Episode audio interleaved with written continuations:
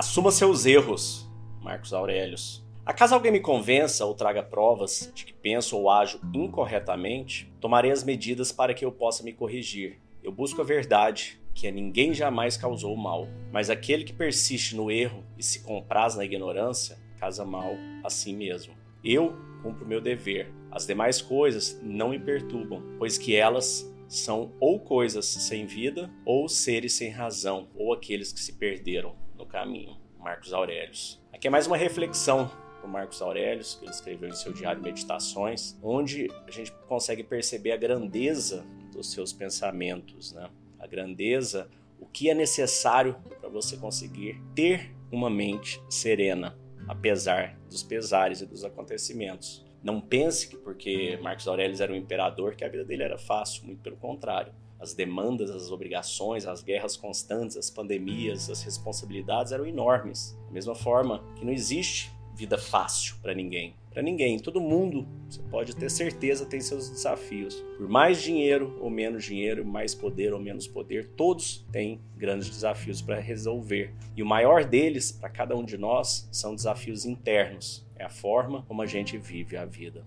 Porque quando você não consegue enxergar internamente as coisas que você tem controle, as coisas que você não tem controle, e enquanto você não aprende a focar apenas naquelas coisas que você tem controle, ou seja, como você age, como você reage, você vai ter uma vida infeliz, você vai ter uma vida sofrida e de dor. Porque as coisas que não temos controle continuarão acontecendo.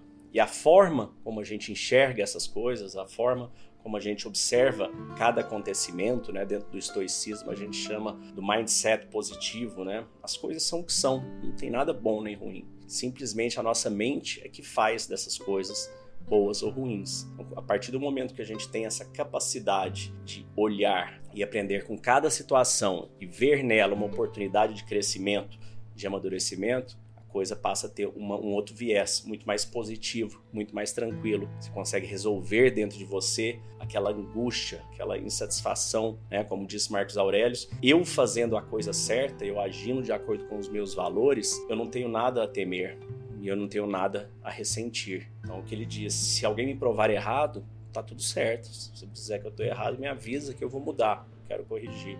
Agora, se eu não estiver e você que estiver, também não vou me perturbar com o que você acha ou não acha.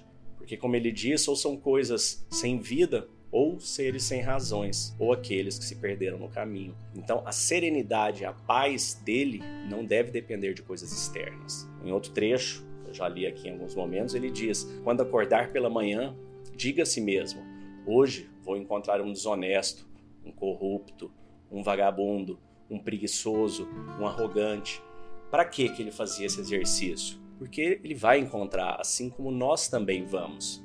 Como ele disse, não tem como a gente esquivar dessas pessoas na vida. Elas existem, estão por aí. O que você pode fazer, que está dentro do seu controle, é como você vai reagir a essas situações. Simplesmente reagir com perdão, com paciência. Como ele disse, ame-os ou tolere-os. Né?